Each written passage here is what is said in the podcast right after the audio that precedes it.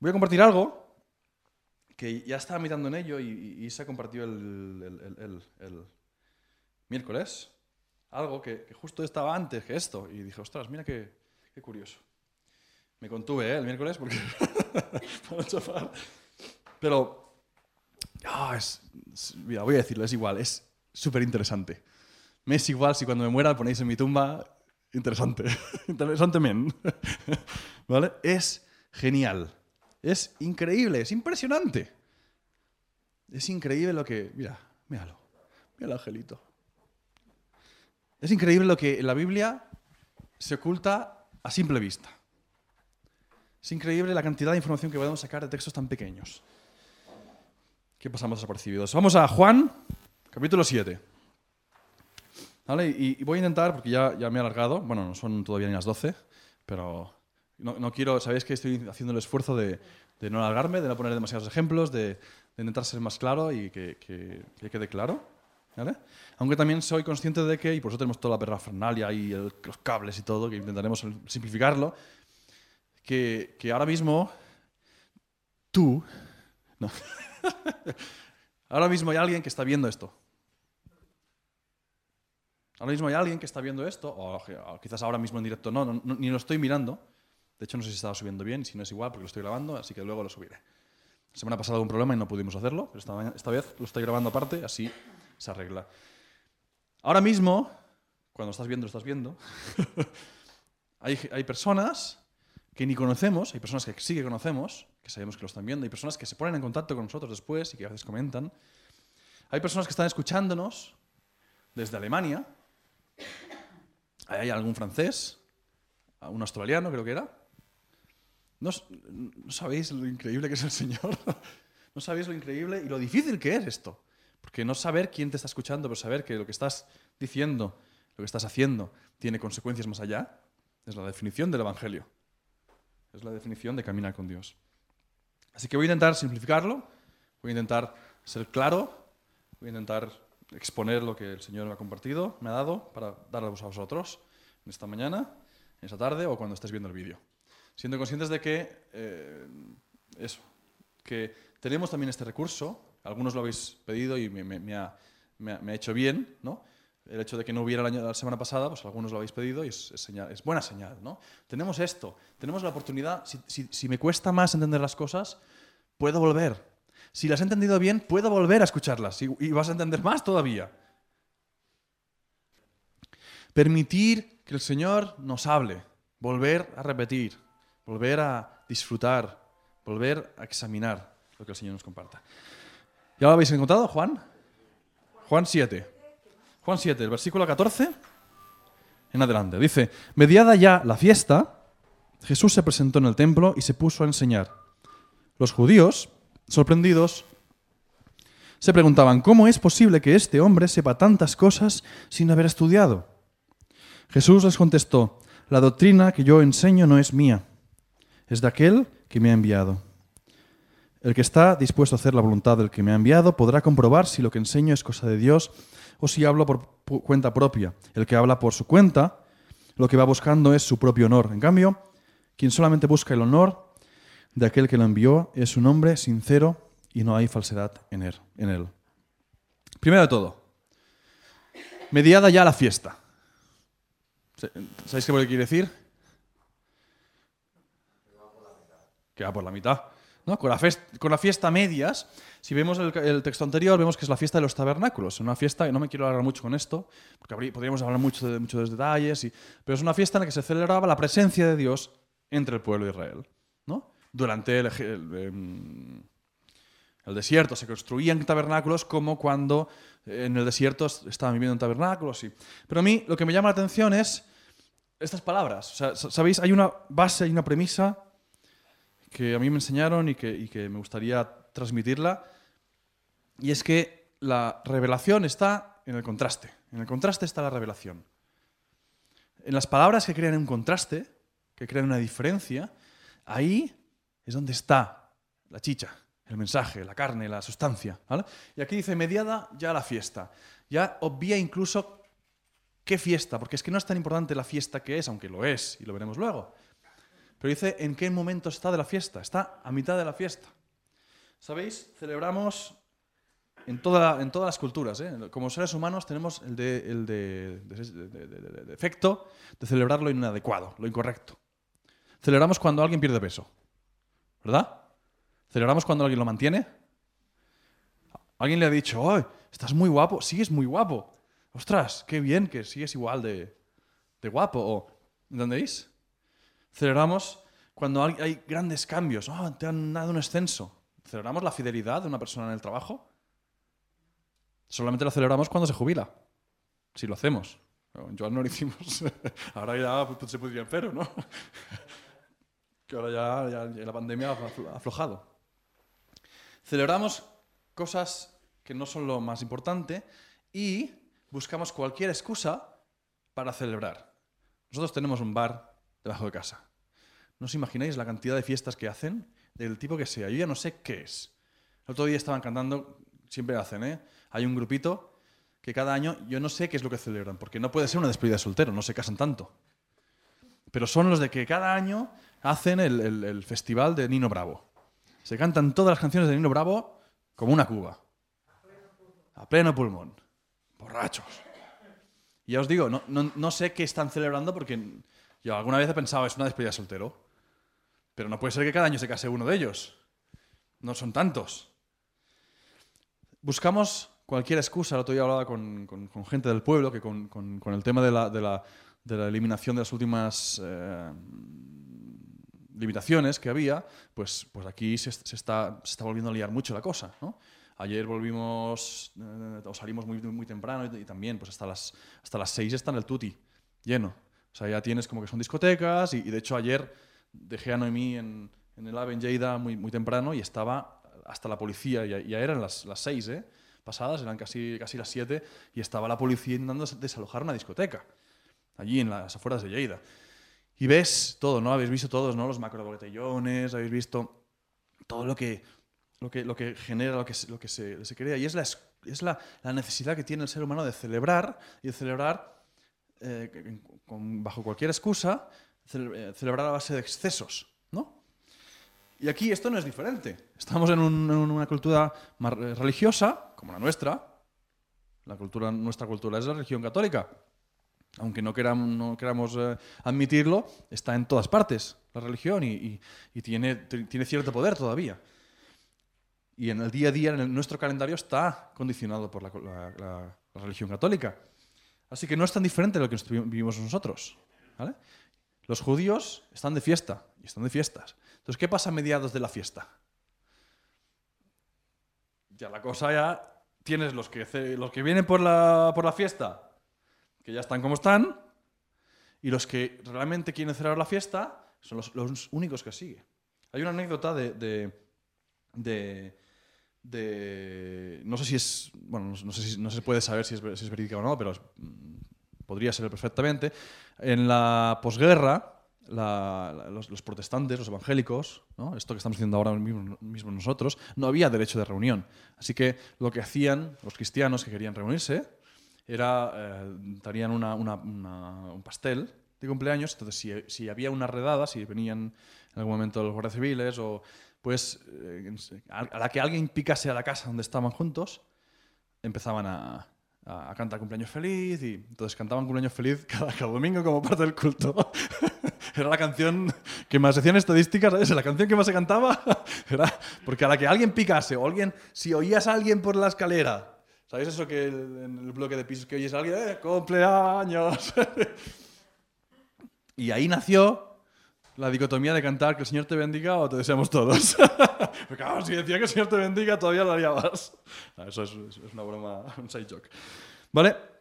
Y dicen, las, la, dicen cuentan algunos que, que hubo un, un, caso una vez que, uh, no, ya digo, no sé si es verídico, que estaban reunidos y, y llamó a la puerta, entonces se pusieron corriendo a cantar cumpleaños feliz, y cuando entró, eh, cuando abrieron la puerta, resulta que era un, era un guardia civil y un guardia civil con tricornio y, y, escopeta, ¿eh? Y, entonces ya dijo, esto, esto es una reunión ilegal. No, no, es un cumpleaños, no, no. Y entonces dijo, los que están están aquí por el cumpleaños, que se vayan. los que, los que están aquí para, para reunir, eh, para reunirse para Señor, eh, a la pared. Y el tío con la escopeta. Y claro, unos, unos cuantos, bueno, bueno, feliz, feliz cumpleaños. y se fueron. Y cuando se fueron los, estos cuantos, entonces él cerró la puerta y dijo, muy bien, ahora ya podemos alabar al Señor.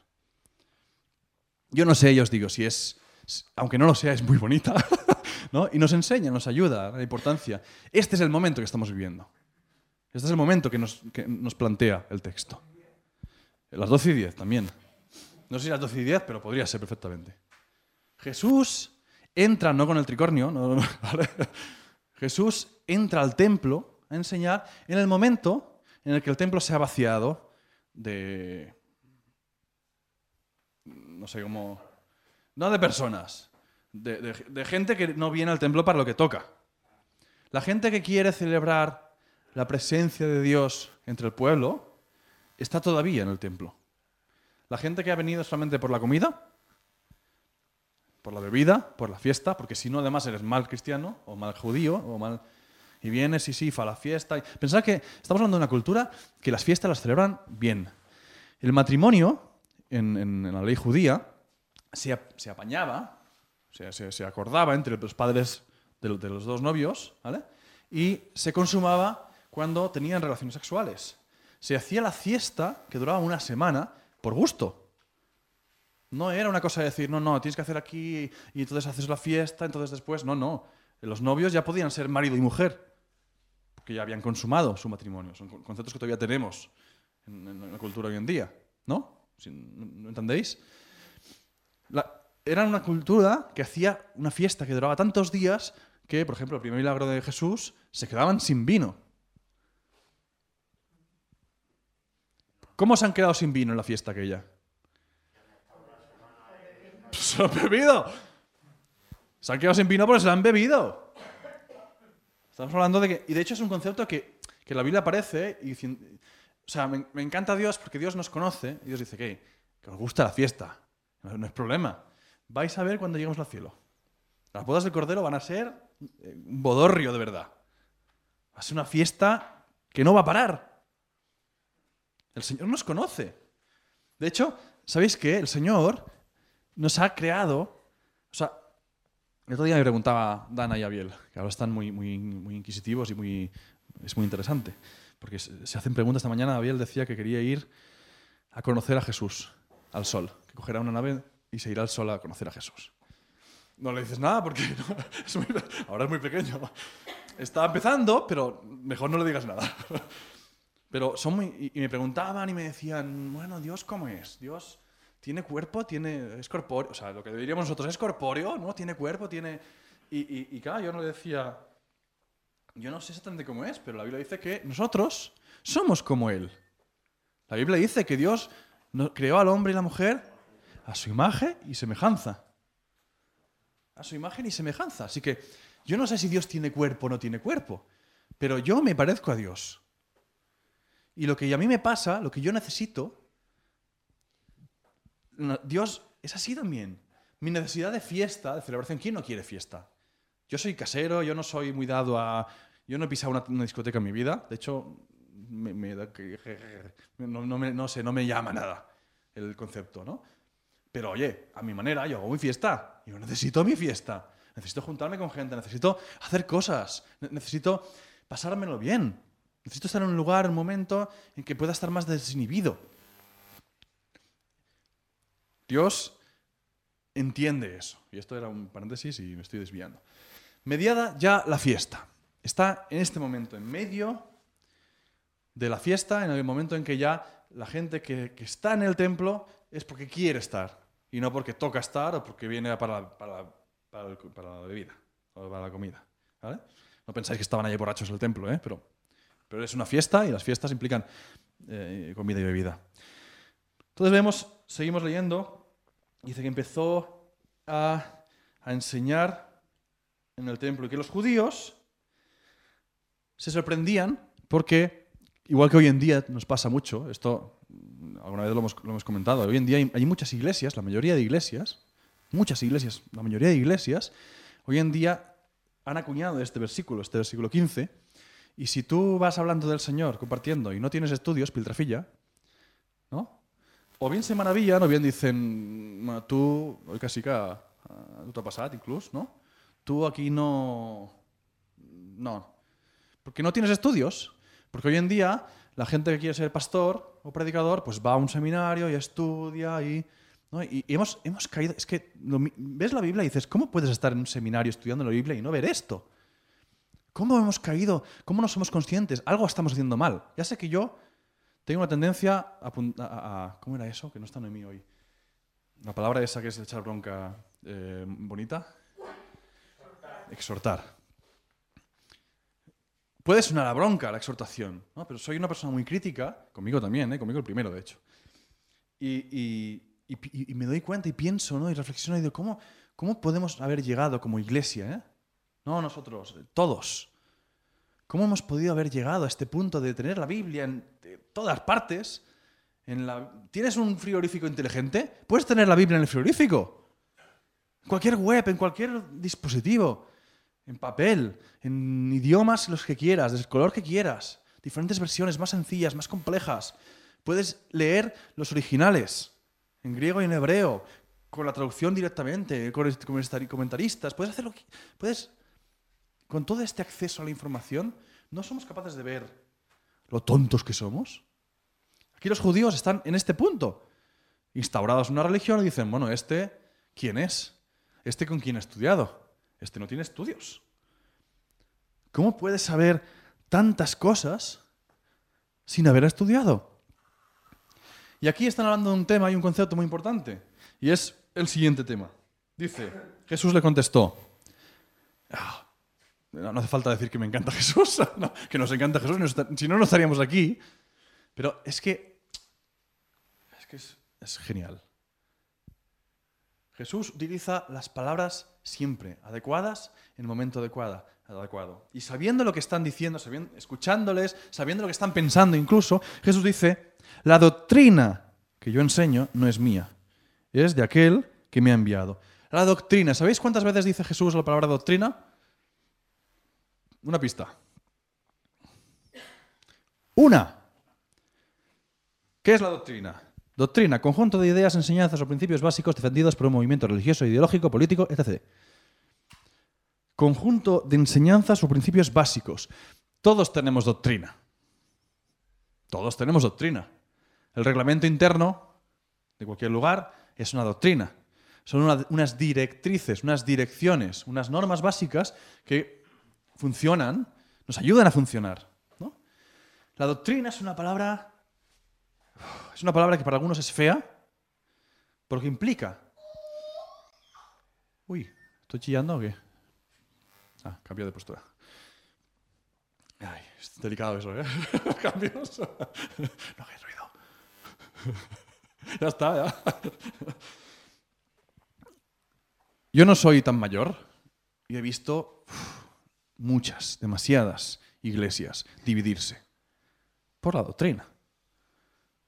He visto discusiones feas por la doctrina, porque unos piensan que esta es la doctrina, la, ¿cómo le llaman? La sana doctrina, ¿no? O la doctrina bíblica.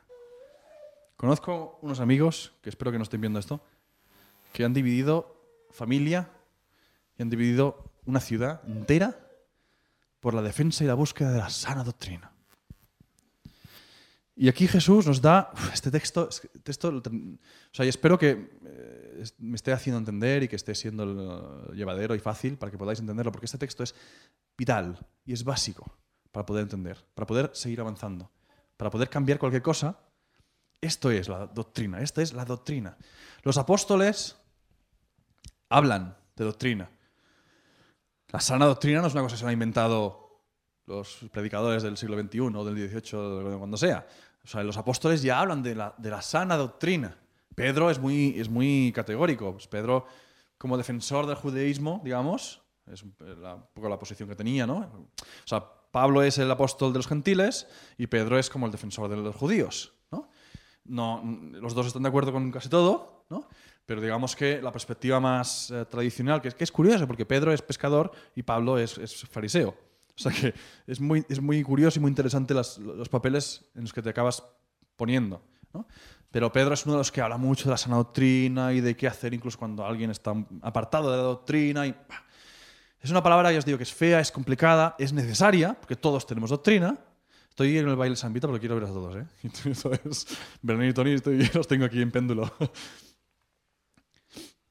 Es, una, es un tema imprescindible. Sin una doctrina, sin un conjunto de normas básicas, no existe una sociedad.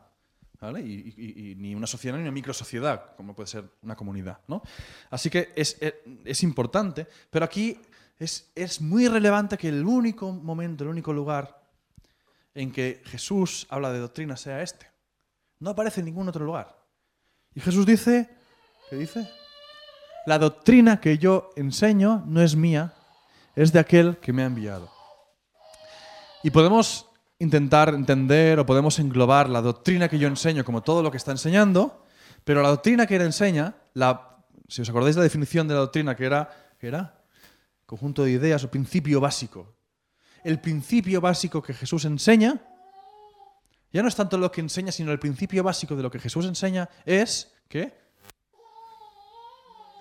de aquel, de aquel que me ha enviado. El 18, el que habla por su cuenta, lo que va buscando es su propio honor. En cambio, quien solamente busca el honor del que le envió, es un hombre sincero y no hay falsedad en él. La doctrina no es tanto lo que se enseña, sino lo que, que lo que se enseña viene del Padre. En Filipenses 2, capítulo, eh, Filipenses capítulo 2, versículo del 6 al, al 11, Ah, no lo vamos a leer, pero es un texto que lo conocemos todos, ¿no? A lo mejor por, el, por la mm, cita no, no, no, suena, pero es aquel versículo que dice que, que el que era era Dios, el que siendo forma de Dios no se, acogió ¿cómo era no se aferró. Es que es la reina obrera la que tengo todavía en la cabeza y me cuesta. ¿Entendéis? Parafraseado. Yo lo, he parafraseado de alguna manera. El que lo era todo se hizo nada. Y yo he dicho por amor y para amor. he sintetizado este, estos, estos versículos del 6 al 11 de esta manera. El que lo era todo se hizo nada por y para amor. Por amor y para amor. Lo que nos enseña Jesús, la doctrina, la norma básica que Jesús nos enseña, y, hemos ido hablando de esto las semanas anteriores, y es que no es importante lo que haces, no es tan importante lo que haces, sino lo importante es por qué haces lo que haces, cómo haces lo que haces, y eso viene de de dónde, de dónde sale lo que haces. ¿Me entendéis? Jesús era todo, Jesús era Dios. Jesús no necesitaba al Padre para él hablar. Él tenía autoridad suficiente. El que tenía autoridad, por eso, lo he definido de esta manera, el que, el que era todo, ya no tenía, ya no es tener, sino el que es autoridad. El que era todo, se hizo nada, no se agarró, dice el texto, no, no se agarra un clavo ardiendo, de aquí no me mueven, esto es lo mío, esto es mi, mi autoridad, esto es mi posición, me ha costado mucho llegar aquí, esto yo soy, sino que se despojó a sí mismo, dice, y tomó forma de siervo, ¿no? al punto de que murió en la cruz. Eh, también parafraseé un poco el texto.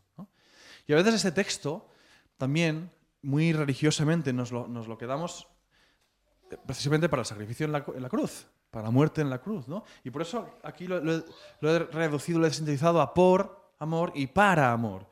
Porque todo lo que hizo Jesús, todo lo que hizo Jesús, fue por amor y fue para amor. Fue por amor a la persona que tenía delante, y fue para amor, para enseñar, para transmitir. El mensaje del Evangelio es el amor de Dios por la humanidad. El mensaje de salvación es el amor de Dios. La condenación es el contexto. La consecuencia de mi pecado es el contexto. La salvación el Evangelio, la doctrina de Jesús, no son normas que dividen, no son normas que, que, hacen sentir... Uh, ¿Vos di algo? ¿Has hecho calamar? Josep, ¿no? Ah, va. No, que os he dicho que si queréis participar... ya bueno, si, hombre, s'ha d'aprofitar si voleu dir alguna cosa. Ara no podreu ni rascar-vos. no. El que lo era todo se hizo nada por amor y para amor. Está Jesús en el momento en que la gente está dispuesta, con la gente que está dispuesta, con la gente que realmente los está buscando a Dios, con la gente que está en el templo para celebrar que Dios está, que Dios estuvo y que Dios está como estuvo. Fijaos porque en la Biblia hay, est- hay este- esta retroalimentación. Cuando a- pasaba algo en el Antiguo Testamento, Dios le decía a Moisés o a Josué o, quien- o al, o al líder de turno, representante de turno, le decía, pon un señal, pon una señal, haz esto, haz esta fiesta, haz esto otro, haz, para que cuando en el futuro te pregunten, ¿no? tú digas, ¿no? igual que hizo, hace. Igual que hizo, hará. Este- esta función atemporal, ¿no? esta condición atemporal de Dios, esto sigue siendo así. Y lo que hace Dios lo hace para el, el momento por la necesidad, lo hizo por la necesidad, y es un testimonio de que lo hará otra vez, de que lo hace otra vez. No tiene tiempo, no está limitado por el tiempo. Así que Jesús está buscando, se acerca a enseñar a las personas que están buscando, están celebrando que Dios está entre nosotros. Y fijaos, yo no, la introducción que, que- os he hecho esta, esta mañana no, no, no, no estaba, no estaba pensada ni planeada, ¿no? pero hemos hablado de esto esta mañana, ¿no? de cómo Dios ya estaba aquí entre nosotros, de cómo Dios está, de cómo la doctrina, nos hacemos esto de entre dos y tres, yo, acuerdo, yo me acuerdo ¿eh? de haber hecho, de, de hacer reuniones entre dos, porque si no, no, no estaba Dios. ¿Sabéis? Parece muy tonto, parece muy tonto. Pero cuando creces en la religión, cuando creces en la ley, lo ves y ves cómo te metes en el sistema y ya haciendo y no canción nueva. No, no, esta canción tiene más de dos años, hay que quitarla. Yo conozco iglesias que son así, que quitan las canciones que son de más de no sé cuántos años porque entonces ya no es canción nueva. Y cogemos las normas que destilamos, porque tampoco están del todo así, porque hay, hay una norma, hay un mandamiento nuevo os doy. ¿no? Amar a Dios por encima de todas las cosas y al prójimo como a ti mismo. Pum, pum, pan, pum, chim, pum, bocadillo de atún. ¿Cómo era eso? Se acabó, a pim, pam, pum. Punto final. Si tuviera micro, lo hubiera cogido y lo hubiera tirado. Jesús. Se ha acabado. Aquí. En un momento puntual, en otro texto, ¿eh? no, no, no, ni- ni lo busco, no tengo ni una cita. Pero en un, mo- en un momento puntual que están los fariseos allí que insisten, que, que están pesados, que esto te voy a arreglar para semana que viene, que están insistentes ahí con, sí, con las con, qué, qué normas, qué mandamiento es mejor, que, cuál es más importante, que... Fuera. ¿Quieres un mandamiento? ¿Quieres un- una doctrina? Fijaos, ¿cuál es la doctrina? Amar, el amor. El que era todo se hizo nada por y para amor. Por amor a nosotros y para amor, para que podamos aprender ese, ese, ese, amor. Dios que tenía autoridad, Jesús que era Dios, Jesús con toda su divinidad no se otorga autoridad para que nosotros no nos otorguemos autoridad. Ya es igual si estudias o no, no trabajas, como se suele decir, ¿no? Es igual si tú tienes estudios, es igual si tú tienes tantos años de experiencia en la iglesia, es igual si... ¿De dónde viene lo que tienes? ¿De dónde viene lo que tienes? Y eso, ¿sabéis qué? A mí me produce alivio, no sé vosotros. Pero a mí me alivia. Porque yo no tengo que demostrar nada. Yo no tengo que... O sea, entendedme. Yo tengo que, ejercitar mi don, que es- a veces hemos hablado, pero en realidad yo no estoy en control de mi don. ¿Sabéis lo que es un don? ¿Qué es? Bueno, y, sin Dios, ¿qué- ¿un don qué es?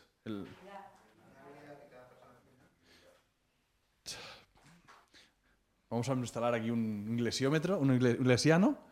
Sí, pero, pero un don Es algo que se te ha dado. es algo que se te da. Don Pepito. ¿Lo es por, por, por guapo? Se le da. Un don es un regalo. O no, yo te puedo dar un don a ti. Podemos, decir de otra manera, una dote. ¿Qué es una dote? ¿Lo suena más o no? eh, La dote. Bueno, tú no porque es hombre. ¿Qué es una dote? Lo que hacen las madres con las hijas para casarlas. Un regalo. Un, todo, todo un set, ¿no? Una, una serie de cosas. Sí, sí, sí. Ma- ma- más o menos. un don, un don de Dios, ahora sí, ¿eh? Un don de Dios, el don de Dios, lo que Dios nos ha dado, ¿no? Porque nos podemos perder con la, con la- con- con- con la- con la palabra, con las palabras sueltas, ¿no? Pero la Biblia dice que Dios nos ha dado, que Dios nos da, que Dios provee. Todo lo que Dios nos da, siguiendo esta doctrina, que es la única doctrina que tenemos que seguir, o no, no. Entendedme, es la única doctrina por la que tenemos que matar. y como que es doctrina de amor, no puedes matar a nadie. Hay una camiseta que he visto ya varias veces en diferentes lugares, que está en inglés, pero dice, si tu fe eh, mm, hace que odies a... No sé cómo lo dice, ¿eh? pero no, no- no su- ¿no suena? Si tu fe hace que odies a otra, a, a otra persona, no has entendido nada. Viene a decir algo así, ¿no? Si tu fe, y entonces tú eres pro vida, hace que odies a los abortistas, no has entendido nada. Eso no quiere decir que el aborto sea bueno. Por decir algo un poco más... mm, que, que, que de unido, ¿eh? También el tema, o sea... Por, por- por poner un, solo ejemplo y no me pidáis más ejemplos, que si no, nos pidamos los dedos. No es el momento de, de hablar de esto ahora. ¿eh? Pero ¿me entendéis? Si tu fe, si lo que tú crees de Dios hace que te enemistes, enemis- sí, te enemistes con alguien, que trates mal a, una, a otra persona, que, que, que hagas y causes violencia en otra persona, no has entendido nada. Porque la doctrina de Jesús es que no es lo que tú piensas, no es lo que tú tienes, es lo que viene de Dios. Y lo que viene de Dios es amor. Dios es amor. El Evangelio de Dios es amor. La doctrina de Dios es amor. Si Jesús, que era Dios, que era todo, se hizo nada por amor, ¿qué tengo que hacer yo? Eso me simplifica mucho la vida, porque en realidad yo qué tengo que hacer? Yo no estoy en control de lo que Dios me da. Otro- podemos decirlo como el don, ¿no? Hay personas que tienen el don un poco más, más visible o más, más fácilmente identificable. Y, por ejemplo, yo estoy compartiendo con vosotros, estoy aquí hablando, estoy enseñando.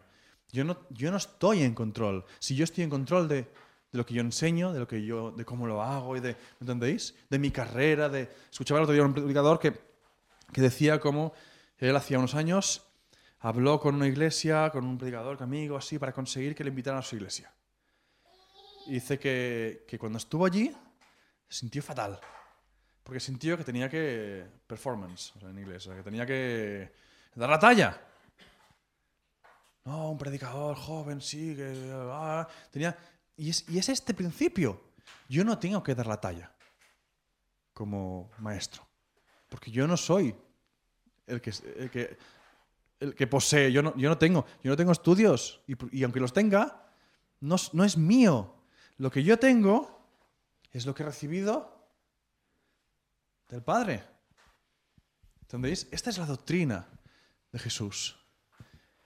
No tengas miedo, no te, no te subestimes. ¿No? Es que yo no tengo estudios, es que yo no tengo, es que yo no puedo hacer esto, es que yo no puedo. No te subestimes porque lo que Dios te da es de Dios.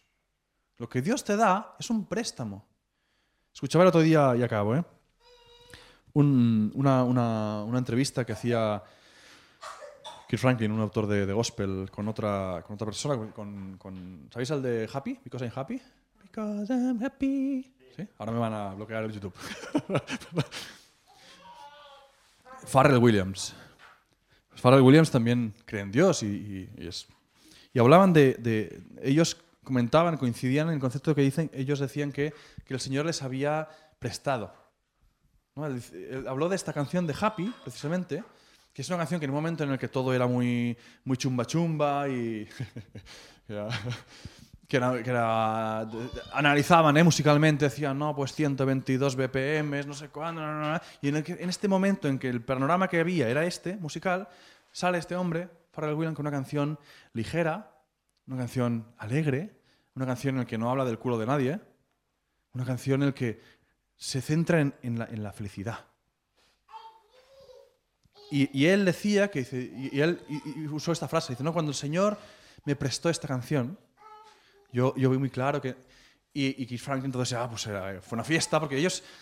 Es un tema que ellos tenían muy conscientes y a mí me llamaba la atención y todo esto lo clavaba, ¿no? Porque esta gente, compositores de primer nivel y... ¿no? Como que lo son todo, que podría decir, no, porque tengo estudios en no sé cuánto, no sé dónde, y tengo una experiencia y he hecho no sé cuántas bandas sonoras y... eh, su currículum, ¿no? Pero como hacía Pablo, que solo tenía como pérdida, no, no, no, yo... O sea, esto es de Dios. Dios me ha prestado esa canción. No está en control. No es que yo soy tan guapo. ¿Cómo era la canción aquella de los mojinos? Tan chulo que me melón colonia. ¿No? Es la. Es la sí, sigue diciendo, pero vamos a dejarlo aquí, que esta es la única que. pero a mí esa canción me impactó porque describe muy bien nuestra, nuestra forma de ser. Somos así. Como seres humanos, ¿eh? No como. Que cada cultura tiene lo suyo, pero es igual. Vete a Norcorea, ya verás lo que te van a hacer. Ya verás cómo, cómo se hinchan. Vete a Estados Unidos, vete. Es igual las culturas. La base de- del ser humano es. Mira qué bien que soy, mira qué bueno que soy. Mira qué bueno que soy, que voy a hacer una, pirámide, voy a hacer una torre que va a llegar hasta donde está Dios. Somos así. Somos así. Cuando no éramos, cuando no habían culturas, ¿entendéis? Cuando era una sola cultura, hicimos eso. La Torre de Babel. Entonces viene Dios, se hace hombre, y el que es todo, se hace nada. El que es todo no impone lo que sí que él sí que es. No impone los estudios, la autoridad, no, impone su condición. Sino que se hace nada por amor y para amor. Para enseñarnos, ¿no? para consolarnos, para quitarnos el peso. Es igual quién eres, es igual lo que has hecho, es igual los estudios que tienes. Lo importante es el don de Dios en tu vida. Y no me está diciendo que tengo que acabar ya. Lo importante es el don de Dios en tu vida. Lo importante es lo que recibes. Ahora bien, ya no, y esto sí que es lo último. Lo único que a mí me queda hacer, ¿qué es? Si no soy yo, es lo que Él me da, ¿qué tengo que hacer? Como hacía aquel de, ay, para saca. Recibirlo, buscarlo, cogerlo. Está ahí, lo tengo, lo tengo aquí, lo tengo a la, mano. Cógelo. Esto es don de Dios. Escuchar, escuchar música que te haga bien, escuchar palabra. Tenemos predicaciones, tenemos ahí en internet, hay, hay de todo. Hay cosas malas, sí, pero hay cosas buenas. Escuchar, formar, permitir que Dios ponga cosas buenas en mí. No porque yo lo soy, yo lo valgo, ¿no? sino porque es lo que Él me da lo que puede hacer un cambio. Amén. Pues venga, nos ponemos de pie y acabamos una oración. Hasta el domingo que viene. Señor, es genial, es increíble los tesoros que tú tienes escondidos cada día. Es increíble, Señor, cuando vamos a un texto y que hemos leído, que conocemos y, descubrimos cosas que, que no habíamos visto, Señor. Perdónanos, Señor, por tantas veces que hemos tratado a otras personas injustamente, sin amor, desde nuestra perspectiva, nuestra experiencia o nuestro conocimiento. Ayúdanos a aprender de, ti, Señor, de tu ejemplo, aprender a despojarnos de todo, Señor, a desnudarnos de nuestras medallas, de nuestra experiencia aprender a hacernos nada para recibir, para asimilar que tú eres lo más importante. Que ya crea que soy algo o, o- o me menosprecie no, y no vea valor en mí, Señor. Es lo que tú pones en mí lo que vale. Es lo que tú pones en cada uno de nosotros lo que tiene un efecto, lo que enseña, lo que hace crecer. Señor, estamos hoy aquí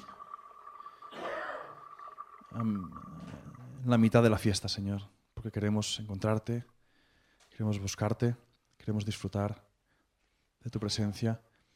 Y te pedimos que nos ayudes a asimilar lo que hemos recibido hoy, Señor, que, que no sea monodosis, Señor, que no sea una, una inyección que te la tomas y, y te dura unos meses de, de, de, de efecto, sino, Señor, que, que, buscamos, que busquemos más, Señor, que esto despierte, que sea una llama, que haga crecer un deseo en nuestra vida para aprender más de ti, Señor, que nos ayudes a sacar tiempo, a darte la importancia, Señor, para meditar en, en tu, en tu palabra, Señor, de día y noche. Ayúdanos, Señor, a experimentar esta doctrina, este principio básico en nuestra vida, Señor, y que el amor sea lo que, lo que llena, Señor, y lo que nos une y lo que se ve y refleja al mundo. Y, Señor, una vez más, te damos gracias porque nos has guardado hasta aquí, Señor, porque durante todo este tiempo, esta pandemia, nos has protegido, nos has bendecido, nos has prosperado, nos has provisto y te seguimos pidiendo que lo sigas haciendo hasta que nos volvamos a ver. En nombre de Jesús. Amén.